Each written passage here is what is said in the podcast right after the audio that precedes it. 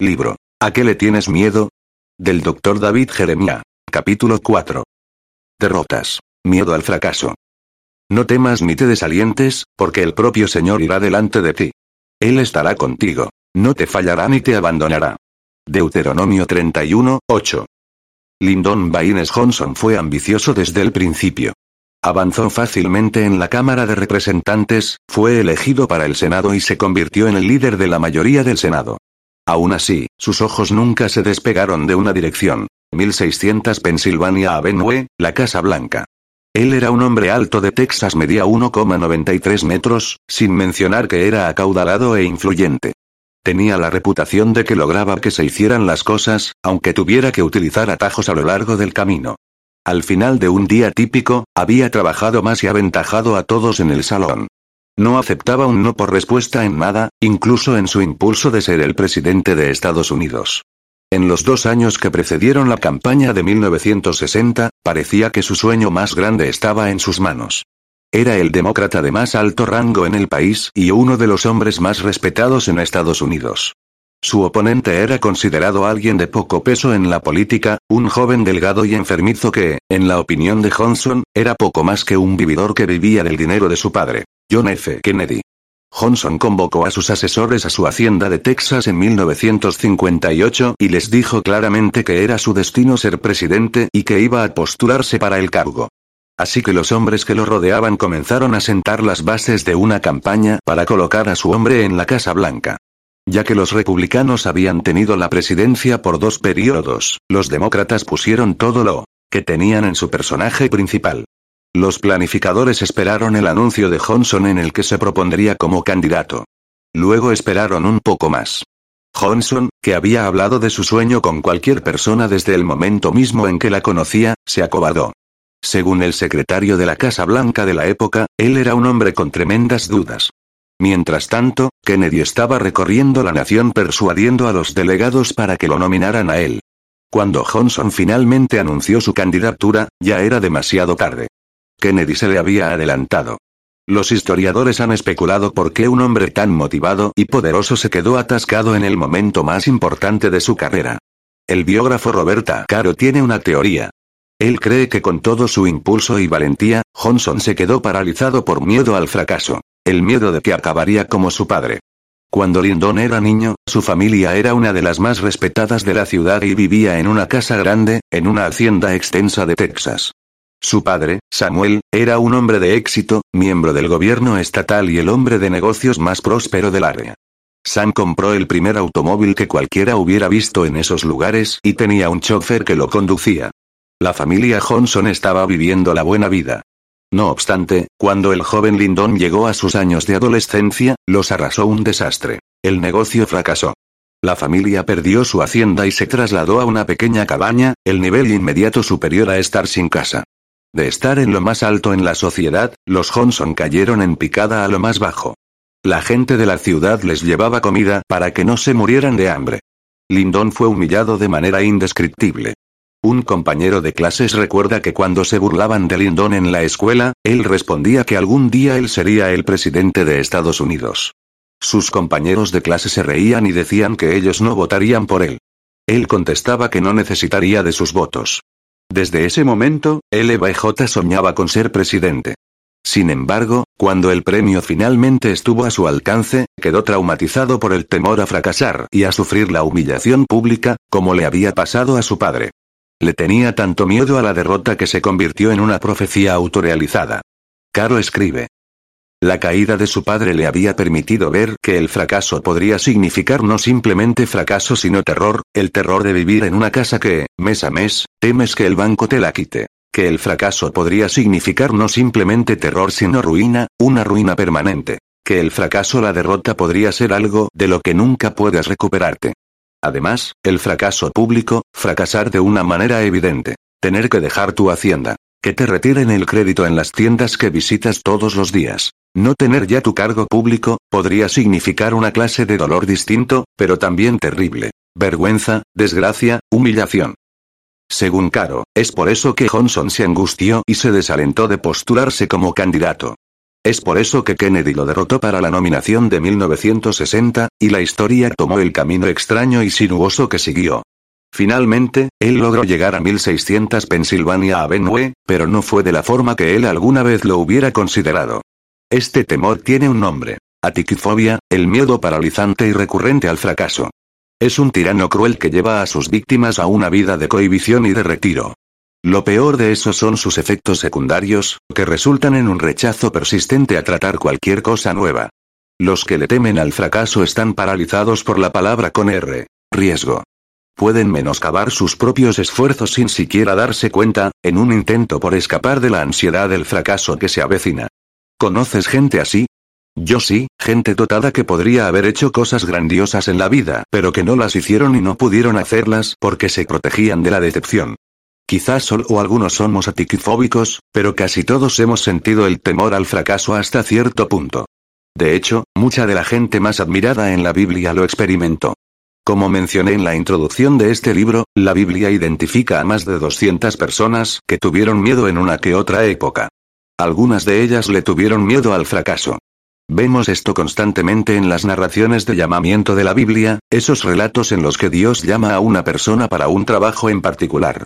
Los ejemplos más prominentes son Moisés, Gedeón, Isaías, Jeremías y Ezequiel. En el Antiguo Testamento, estas narraciones de llamamiento tienen una forma y desarrollo similar. Primero, hay un encuentro con Dios ya sea directamente o a través de uno de sus ángeles. Este encuentro no ocurre en un lugar sagrado, sino dentro de la rutina normal de la vida. Moisés estaba cuidando su rebaño y Gedeón estaba trillando trigo. Se produce un encuentro divino que conlleva un llamamiento y un desafío. Tu momento ha llegado. Te envío a la misión de tu vida. Al llamamiento generalmente le siguen objeciones por parte de la persona nombrada, muchas de ellas por el temor al fracaso. Moisés respondió a ese llamado y dijo, ¿Quién soy yo para presentarme ante el faraón? ¿Quién soy yo para sacar de Egipto al pueblo de Israel? Éxodo 3, 11. Incluso después de las garantías de éxito de Dios, Moisés prosiguió con su objeción. Oh Señor, no tengo facilidad de palabra, se me traba la lengua y se me enredan las palabras. Éxodo 4, 10. Cuando Dios llamó a Gedeón para que peleara contra los madianitas, su respuesta inicial fue similar. Pero, Señor, ¿cómo podré yo rescatar a Israel? Mi clan es el más débil de toda la tribu de Manasés, y yo soy el de menor importancia en mi familia. Jueces 6, 15. Cuando Dios llamó a Jeremías para hablar palabras de profecía al pueblo de Dios, la objeción de Jeremías siguió el mismo patrón. Oh Señor soberano, no puedo hablar por ti. Soy demasiado joven. Jeremías 1, 6.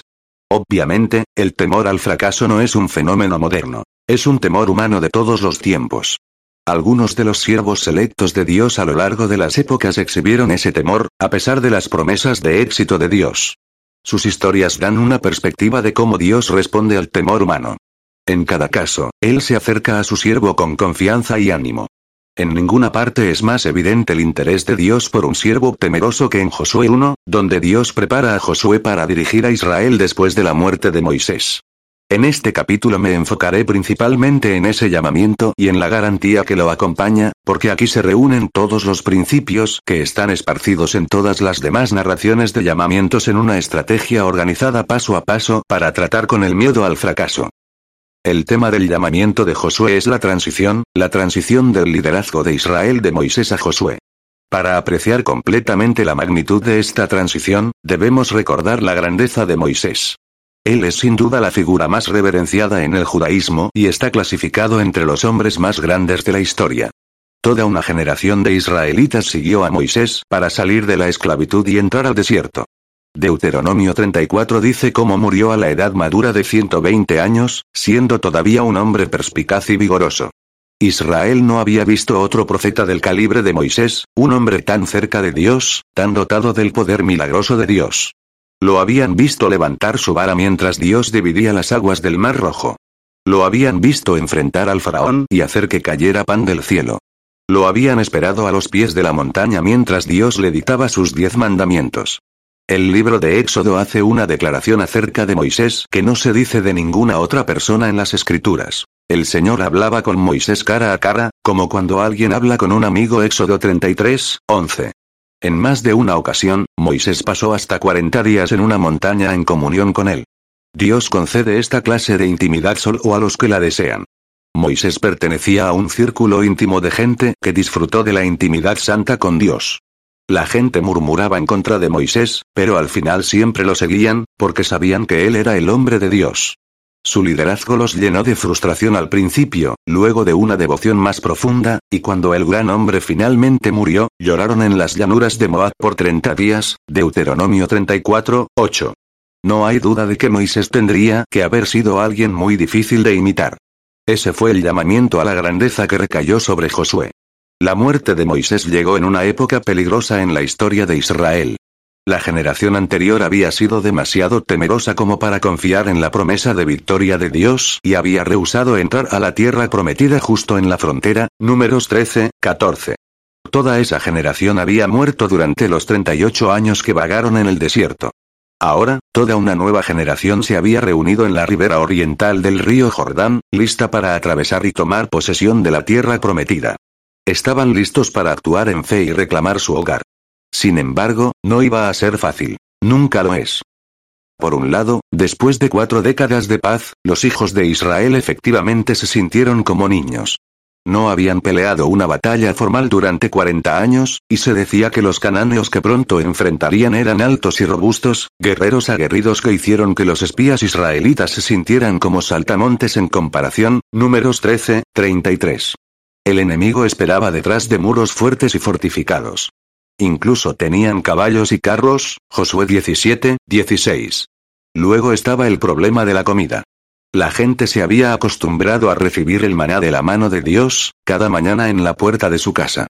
Ahora bien, como leemos en Éxodo 16, 35 y Josué 5, 12, el maná se acabaría y los israelitas serían responsables de cultivar comida de la tierra. ¿Cuánto te habría gustado haber sido Josué y tomar las riendas del liderazgo de alguien como Moisés en una época tan crítica? Si te hubieran llamado como asesor para ayudar a Josué a prepararse para su nueva función, ¿cuál habría sido tu consejo? En realidad, Josué sí tenía un asesor, el mismo Dios. Él le dio a Josué uno de los discursos motivacionales más grandiosos que he leído. Sus palabras frecuentemente me han animado en tiempos de grandes desafíos personales. Si le tienes miedo a tu futuro, si se te llama a una nueva misión que parece más allá de tu capacidad o si sencillamente necesitas ánimo para seguir en lo que Dios te ha llamado a hacer, tú también encontrarás valor al estudiar la exhortación de Dios a Josué ante su desafío más grande. Exploraremos seis principios poderosos de Josué para enviarte como conquistador y no como rehén de tu propio miedo al fracaso. El principio de la perspectiva divina. Yo estaré contigo como estuve con Moisés. No te fallaré ni te abandonaré. Josué 1, 5. Dios vio a un ansioso nuevo líder y le dio las palabras de toda la vida. Comenzó a recordarle a Josué las aventuras que había disfrutado como el protegido de Moisés a lo largo de los años. Josué había sido testigo de una rica historia de milagros y de magnificencia por parte de Dios, que demostró su fidelidad en un viaje prolongado a través de un imperio hostil y luego en el desierto. Dios animó a Josué a que recordara lo que había experimentado como compañero de ministerio de Moisés. Cómo Dios había dirigido a Moisés y cómo había realizado hechos poderosos para ayudar a Moisés a guiar al pueblo. Dios le aseguró a Josué, yo estaré contigo como estuve con Moisés. Josué tenía que ver ese trabajo intimidante a través de la perspectiva de las demostraciones previas del poder y de la fidelidad de Dios. Me encanta leer las biografías de los líderes cristianos porque me recuerdan el principio de la perspectiva divina. Así como Dios ha sido fiel a sus seguidores en el pasado, no será fiel en el presente.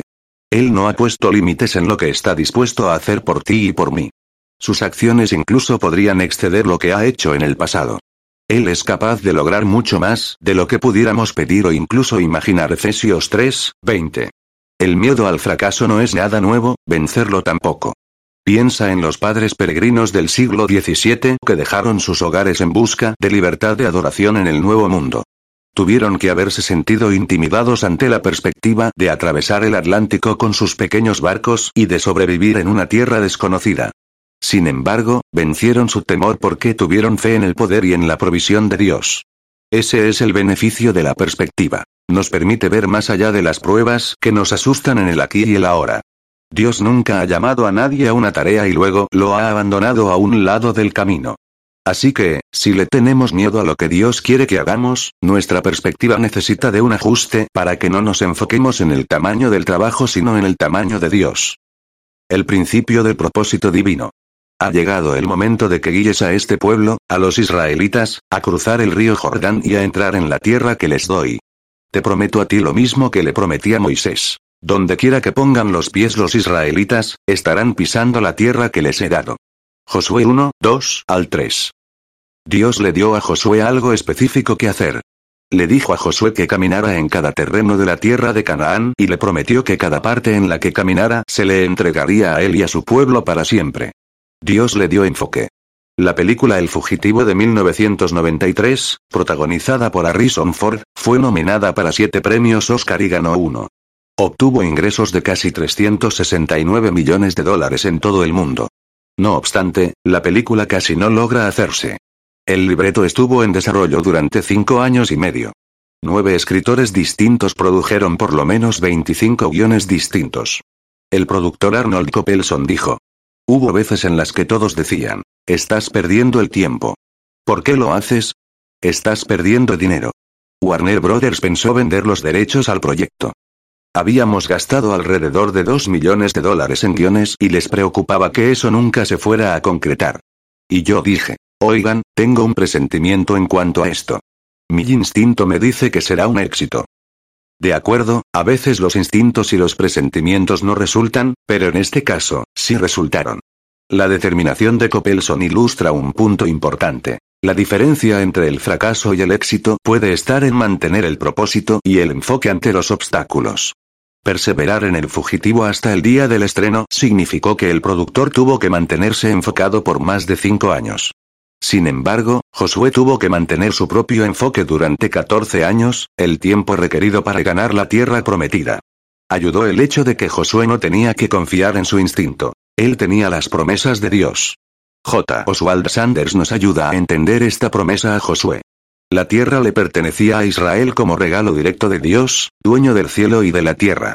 La tierra llegó a ser de ellos en la práctica solamente cuando caminaron alrededor de ella y en realidad tomaron posesión. Este principio espiritual fundamental se traslada a la experiencia del cristiano del Nuevo Testamento. Debido a su fe, así se hará Mateo 9, 29. Sin embargo, tener una promesa de Dios no es garantía de éxito si perdemos nuestro enfoque. La responsabilidad de Dios es hacer la promesa. La nuestra es la de permanecer enfocados en ella ante el temor. Para lograr el éxito, Josué y la nueva generación de israelitas tuvieron que enfocar su mente y su corazón en el propósito que Dios les había dado.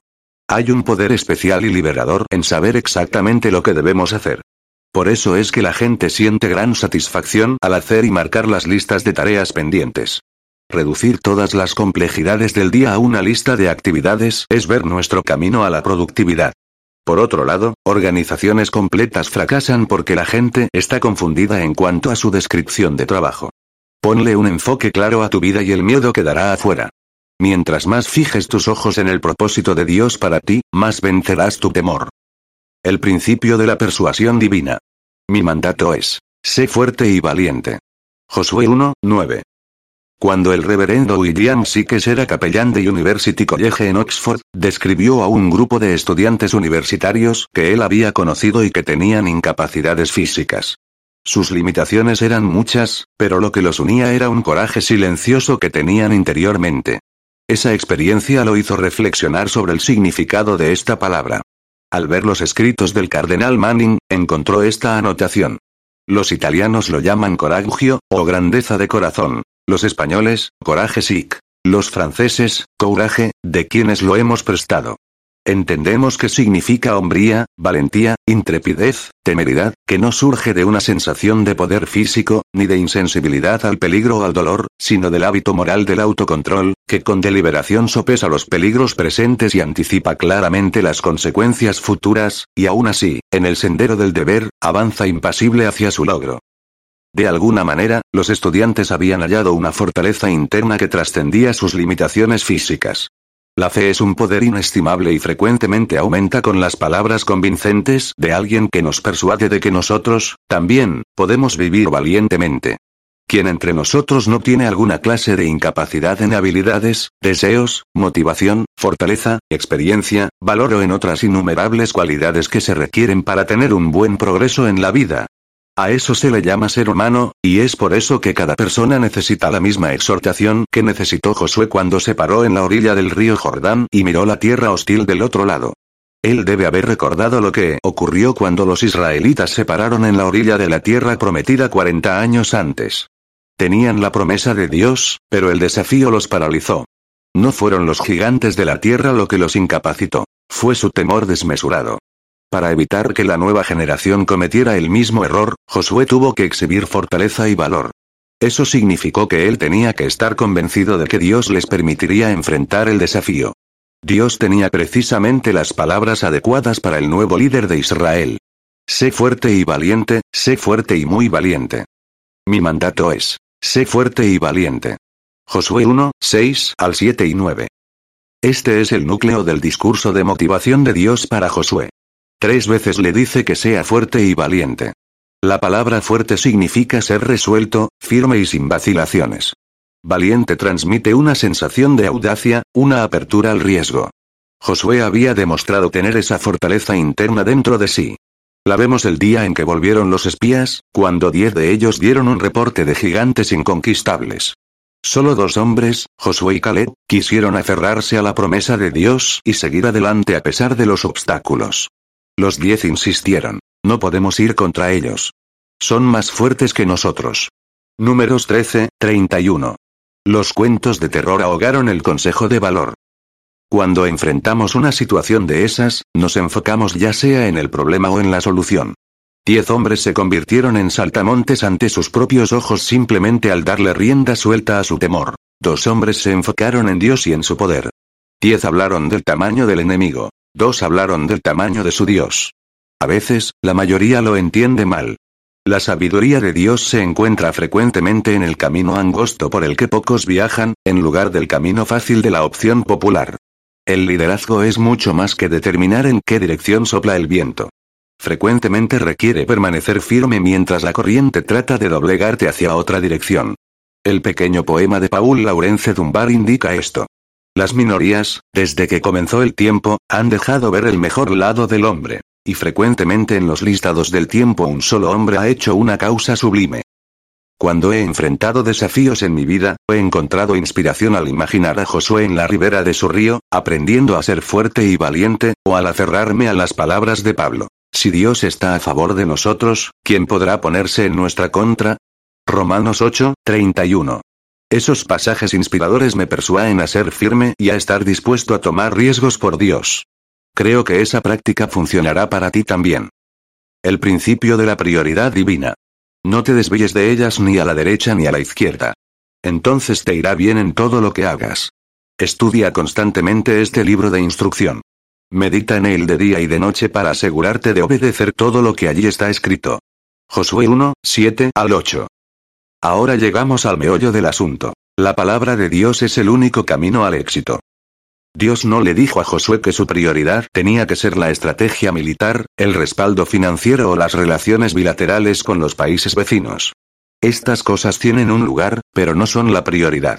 La prioridad de Josué estaba en meditar de día y de noche en los principios de la palabra de Dios. Eso requiere dedicación, así como la de un corredor de distancias largas que entrena para competir en una maratón olímpica. Los corredores de los que he leído están increíblemente enfocados. Tienen un compromiso estricto con una sola prioridad, ganar esa maratón y pararse en un podio olímpico. La carrera permea todos los aspectos de su vida. Comen comida específica, pesan los gramos y cuentan las calorías. Monitorean su peso, grasa corporal, retención de agua y densidad ósea. Corren solo con cierta clase de zapatos. Tienen una vida social limitada porque correr, entrenar, comer y dormir dominan sus días. Su horario de entrenamiento es el paradigma en el que encajan todas las actividades del día. Sus conversaciones y sus decisiones diarias reflejan su misión. Cuando planifican y llevan a cabo su vida, todo pasa por la cuadrícula del entrenamiento. Cuando se le preguntó a un corredor de maratón de Kenia qué haría si no fuera corredor, se rió y dijo, no sé, para mí, correr es todo. Te insto a leer los cinco puntos siguientes acerca de las escrituras con esa perspectiva, para que puedas decir, Para mí, la palabra de Dios es todo. Permea todas mis decisiones y valores. Ordeno mi vida alrededor de sus principios. La estudio constantemente para reforzar las metas de mi vida. La consulto antes de hacer planes o de tomar decisiones. Lo que la Biblia dice tiene prioridad sobre lo que cualquiera diga. Después de todo, es la palabra de Dios. La Biblia es mi arma favorita en la lucha contra el miedo a la derrota. Al buscar valor para conquistar a los gigantes de nuestra vida, tenemos que hacer que nuestra prioridad absoluta sea la palabra de Dios. Habla de la palabra constantemente. Estudia constantemente este libro de instrucción. Josué 1, 8. Clarifiquemos lo que Josué habría entendido por el libro de instrucción. Para él eran los primeros cinco libros de nuestra Biblia. El Pentateuco, como se le llama a esa colección de libros. Todavía no se había escrito nada más de las escrituras. Dios le dijo a Josué que ese libro tenía que ser su plan de acción. Él tenía que tomar ese libro con sus manos y guardarlo en su corazón. Era la clave para su capacidad de cumplir con la misión que Dios le estaba dando. El libro de instrucción también tenía que ser su tema de conversación con otros. No hablar de él como lo hacemos de una novela o biografía, sino permitir que la ley de Dios informe, guíe y modere todas las conversaciones y deliberaciones. Más adelante en el libro, vemos que Josué hace eso mismo. Entonces Josué le leyó al pueblo todas las bendiciones y maldiciones que Moisés había escrito en el libro de instrucción. Cada palabra de cada mandato que Moisés había dado se leyó a todos los israelitas reunidos en asamblea. Josué 8, 34 al 35. Parte de lo que Josué habría leído al pueblo era el pasaje de Deuteronomio 6, 6 al 9, las instrucciones de Moisés a los padres en cuanto a cómo introducir la palabra de Dios en la vida de sus hijos. Repíteselos los mandatos de Dios a tus hijos una y otra vez. Habla de ellos en tus conversaciones, cuando estés en tu casa y cuando vayas por el camino, cuando te acuestes y cuando te levantes. Versículo 7. Observa la palabra hablar. Las palabras, mandamientos y estatutos de Dios. Su perspectiva acerca de todo debían incorporarse completamente en cada conversación familiar.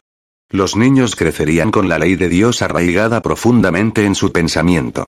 El pasaje de Deuteronomio también usa una figura del lenguaje que involucra aseverar algo al exponer los opuestos. Cuando estés en la casa, cuando estés afuera, cuando estés acostado, cuando estés levantado, cuando estés sentado, cuando estés parado. La idea es enseñar la ley todo el tiempo. Ahora, entonces y en cada momento intermedio. La ley de Dios debe permanecer viva en la lengua. No hay tiempo inapropiado para compartirla, y debemos estar tan motivados para compartirla como lo está un pájaro para cantar. El Señor provee todos los distintos lugares de la vida tiempo de descanso con la familia, tareas en el jardín, celebraciones. Importantes para compartir la ley en cada contexto. Piensa en lo que pasaría hoy si los cristianos, en lugar de discutir de política, programas de televisión, películas, deportes y tráfico, comenzaran a hablar más de la palabra de Dios. ¿Qué aprendiste hoy de la palabra? Antes de discutir nuestros planes, veamos qué consejo podemos encontrar en la Biblia. ¿No sería esa una manera refrescante de vivir? ¿No sería acaso un paso poderoso para superar nuestros miedos y fracasos? Medita constantemente en la palabra. Medita en él de día y de noche. Josué 1, 8.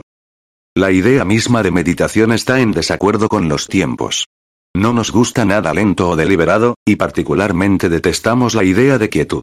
Nos gusta que las cosas sean rápidas. Nos gusta más acción y menos reflexión. Nos gustan los tweets de 140 caracteres en lugar de la información detallada. Sin embargo, la meditación, la meditación bíblica, no el vaciado de la mente que caracteriza a las religiones orientales, es central para la vida a la que Dios nos llama requiere que renunciemos a nuestra prisa y que escuchemos tranquila y profundamente lo que Dios tiene que decir. J. I. Packer describe la manera correcta de hacerlo. La meditación es la actividad de traer a la memoria, reflexionar, profundizar y aplicar en uno mismo las diversas cosas que uno sabe de las obras, caminos, propósitos y promesas de Dios. Su propósito es, permitir que su verdad tenga un impacto total y apropiado en la mente y en el corazón de uno. En efecto, se trata de discutir frecuentemente con uno mismo, de razonar frente a la duda e incredulidad y de adquirir una clara comprensión del poder y de la gracia de Dios. Como una vaca que mastica el mismo bocado de césped una y otra vez para digerirlo y beneficiarse de él, meditamos en la palabra de Dios al escudriñarla una y otra vez, para permitir que Dios hable a nuestro corazón y aquiete nuestros temores. La meditación es un mantenimiento preventivo para la mente. Llenamos cada esquina de nuestro pensamiento con la verdad rica y eterna, antes de que los errores del mundo puedan echar raíces allí e infectarnos. Vivimos en este mundo y estaremos expuestos a todo lo que es malo de él. No obstante, podemos hacernos resistentes al virus de las ideas falsas. Meditar en la palabra de Dios es una vacunación contra cualquier corriente de nuevas enseñanzas Efesios 4, 14. David entendía el poder de la meditación. Escribió. Oh, cuánto amo tus enseñanzas. Pienso en ellas todo el día. Tus mandatos me hacen más sabio que mis enemigos, pues me guían constantemente. Así es, tengo mejor percepción que mis maestros, porque siempre pienso en tus leyes.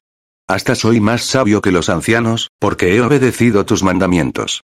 Salmo 119, 97 al 100. Trata de meditar todos los días en Filipenses 4, 13, que dice, Todo lo puedo hacer por medio de Cristo, quien me da las fuerzas. Piensa en cuánto más resistente serías a los susurros engañosos que dicen, Ríndete, no puedes hacer esto. Dios no te va a ayudar. La palabra implantada es un baluarte contra las mentiras del maligno. Cualquiera de esos dos mensajes que toque tu alma más frecuentemente, ya sea la voz del valor o la voz de la derrota, será el que gane la batalla de tu mente. Lee la palabra obedientemente. Para asegurarte de obedecer todo lo que allí está escrito en el libro de instrucción. Josué 1, 8. Observa la frase para asegurarte de obedecer en este pasaje. Es fácil pasar por alto estas cuatro palabras como insignificantes, pero en realidad presentan uno de los grandes conceptos del Antiguo Testamento. No debemos leer la Biblia solamente por información, ni solo para aumentar nuestro conocimiento. Debemos estudiar la Biblia para descubrir la voluntad de Dios para nuestra vida. Nos aseguramos de obedecer. Nos aseguramos en la Biblia para obedecer la Biblia. Uno de los errores más sutiles y peligrosos en los que podemos caer es considerar la Biblia como una lectura interesante simplemente. Sí, es una literatura para todos los tiempos fascinante, entretenida y conmovedora, pero en todos los tiempos, la palabra de Dios no es un simple libro. Su propósito es cambiar lo que somos y cómo vivimos. El mensaje de la Biblia no puede detenerse simplemente en la mente. Debe continuar hacia el corazón y la voluntad.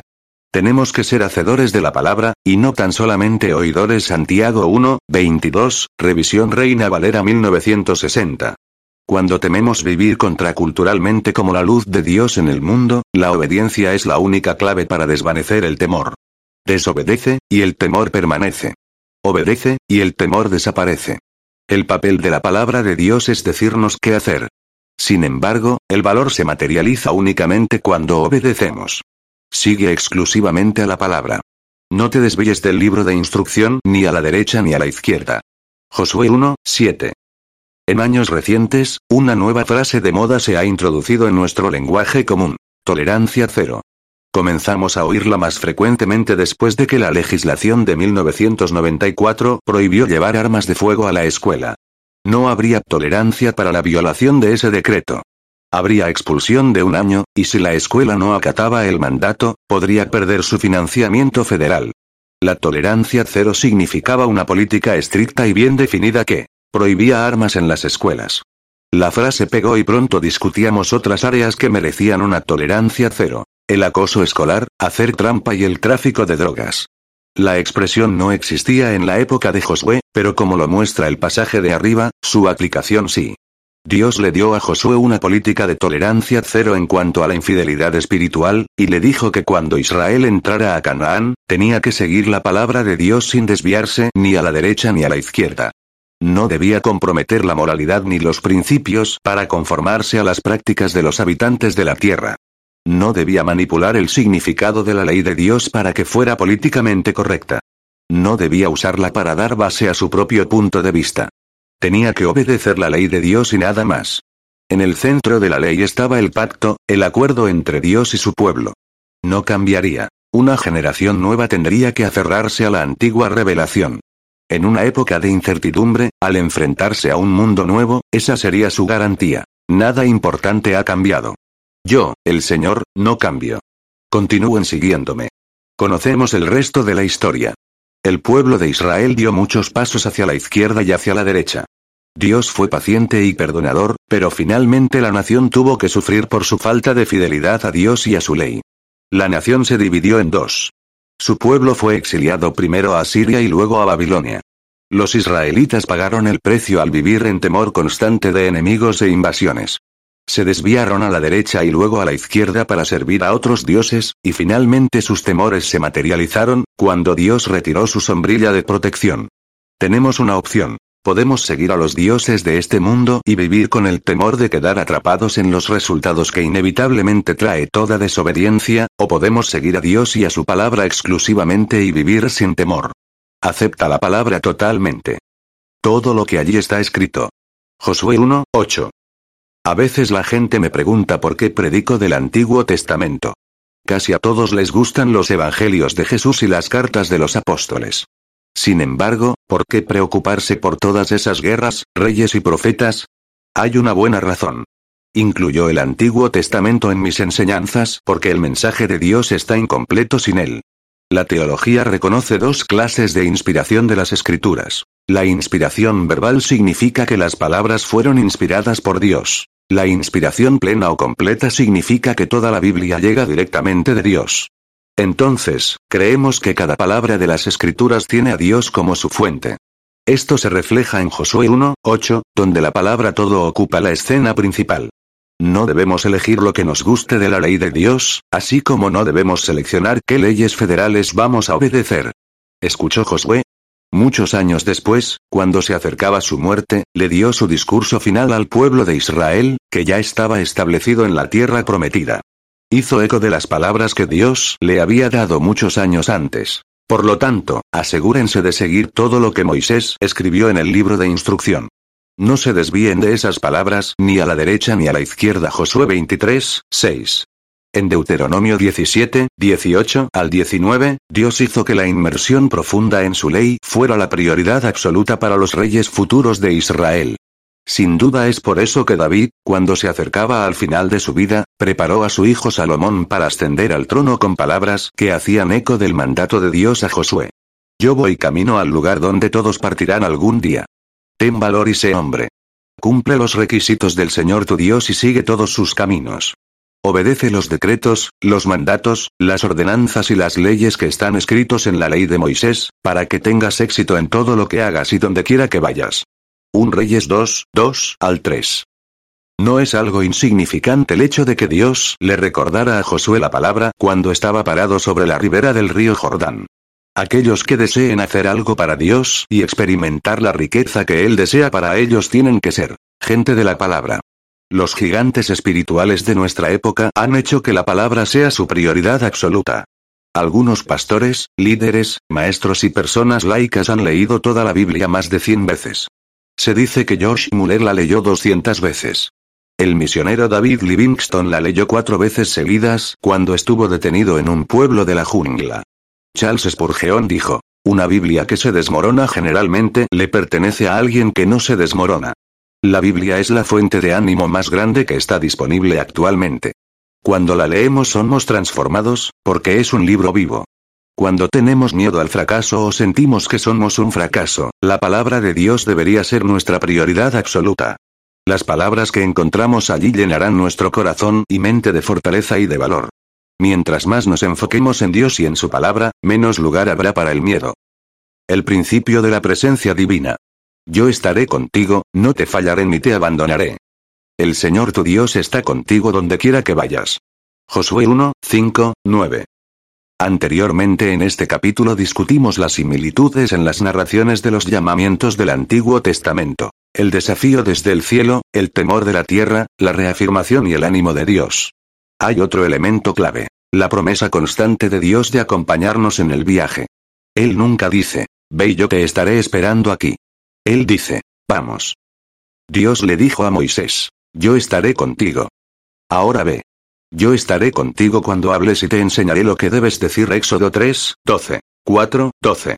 A Gedeón. Yo estaré contigo, y destruirás a los madianitas como si estuvieras luchando contra un solo hombre. Jueces 6, 16 a Jeremías. No le tengas miedo a la gente, porque estaré contigo y te protegeré. Yo, el Señor, he hablado. Yo estoy contigo y te protegeré. Yo, el Señor, he hablado. Jeremías 1, 8, 19. A Josué. Yo estaré contigo como estuve con Moisés. No te fallaré ni te abandonaré Josué 1, 5. Durante 40 años Josué fue testigo de la presencia fiel de Dios con su mentor, Moisés. Ahora Dios le prometió a Josué que él también sería bendecido con la presencia de Dios en su vida y liderazgo. Nada es más importante, ni impulsa más la confianza, en el llamado de Dios que la promesa de que Dios estará con nosotros. La promesa de Dios de su presencia y poder activo siempre acompañan a cada persona que Él llama. Eso hace que cualquier excusa u objeción al llamado no tenga sentido. El que la persona llamada se sienta inadecuada o incapaz llega a ser irrelevante, porque lleva consigo el poder de Dios para lograr lo que Dios la llama a hacer. En el Nuevo Testamento Dios nos hace la misma promesa que les hizo a sus santos del Antiguo Testamento. Nunca te fallaré. Jamás te abandonaré. Así que podemos decir con toda confianza, el Señor es quien me ayuda, por eso no tendré miedo. ¿Qué me puede hacer un simple mortal? Hebreos 13, 5 al 6. El principio de la prosperidad divina. Entonces prosperarás y te irá bien en todo lo que hagas. Josué 1, 8. Esta es sin duda una de las promesas más audaces de toda la Biblia. Para la mayoría de la gente actualmente, el éxito significa el logro de metas y los logros económicos. Sin embargo, en el idioma hebreo significa ser prudente o actuar mesuradamente. En un sentido espiritual, eso significa dejar que la vida de uno sea guiada por Dios.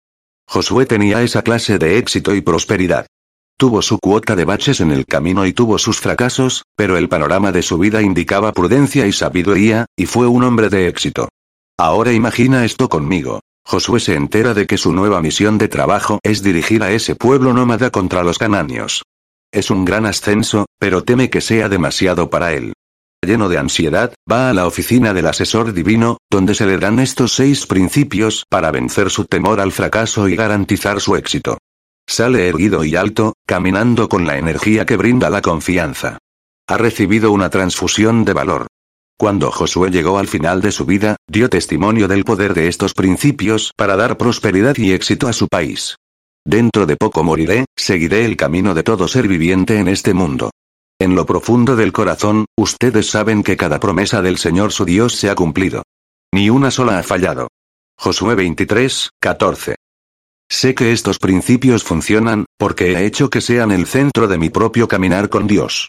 En muchas ocasiones, cuando he enfrentado los desafíos del ministerio, esas palabras poderosas me han dado la inyección de valor que necesitaba para seguir adelante y encontrar el éxito que Dios promete.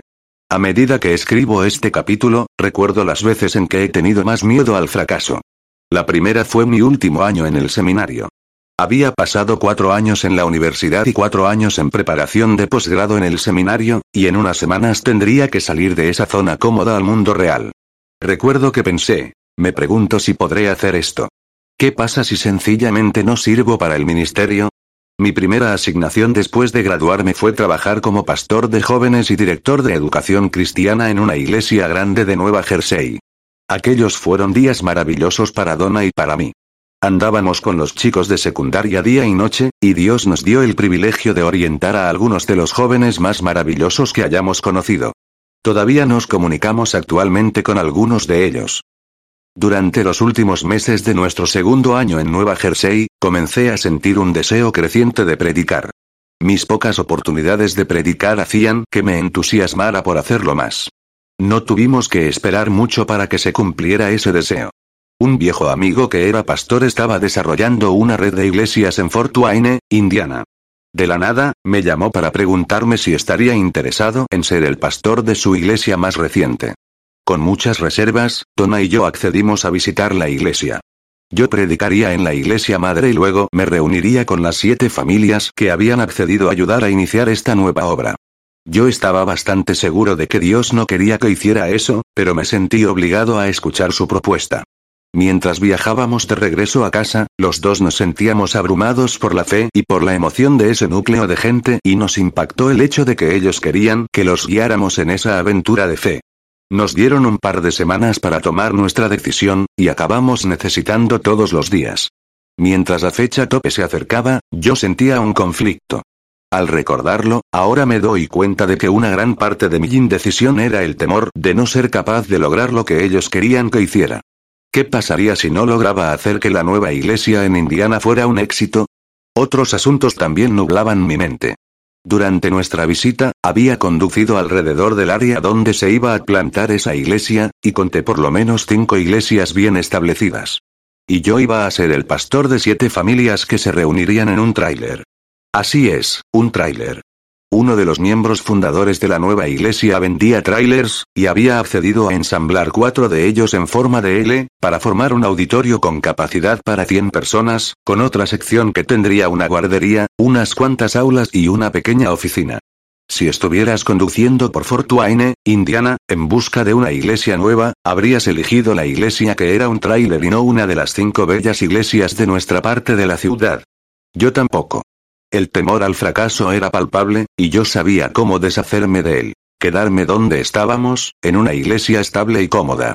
Cuando quedaban unos cuantos días para la fecha límite, conduje a la playa de Nueva Jersey para pasar el día pensando y orando. Hacía más frío de lo que había anticipado, por lo que entré a una cafetería en el paseo para calentarme. Llevé mi café y una copia del Philadelphia Inquirer a mi mesa, me senté y comencé a leer una historia que cambió nuestra vida. Era un artículo acerca de Vince Lombardi, el entrenador legendario de los Green Bay Packers. Acababa de irse de Wisconsin para convertirse en el entrenador principal de los Washington Redskins, que estaban en apuros. Era la comidilla del mundo de los deportes. ¿Por qué dejaría Lombardi su franquicia espectacularmente exitosa de Green Bay y se trasladaría a lo que entonces era la peor franquicia de la NFL? Lo que llamó mi atención fue una línea en medio del artículo, una cita del entrenador que estaba escrita en negrilla. En mi vida he descubierto que es más desafiante construir que mantener. Terminé mi café, conduje una hora de regreso a Donneys y le dije a Donna que nos trasladábamos a Fort Wayne. Dios había desvanecido mi miedo al fracaso, por el momento. El miedo volvió en las siguientes semanas, mientras preparábamos nuestra mudanza a Indiana. Creía que Dios me había hablado ese día en Jersey Shore, pero todavía estaba nervioso y tenía miedo, hasta que llegamos. Cuando entramos a la pequeña casa donde íbamos a vivir, vimos un rótulo pegado en una de las puertas del gabinete de cocina. Dios también nos capacita con sus mandamientos. Hasta el día de hoy, no sé quién puso el rótulo allí, pero creo que Dios lo impulsó a hacerlo.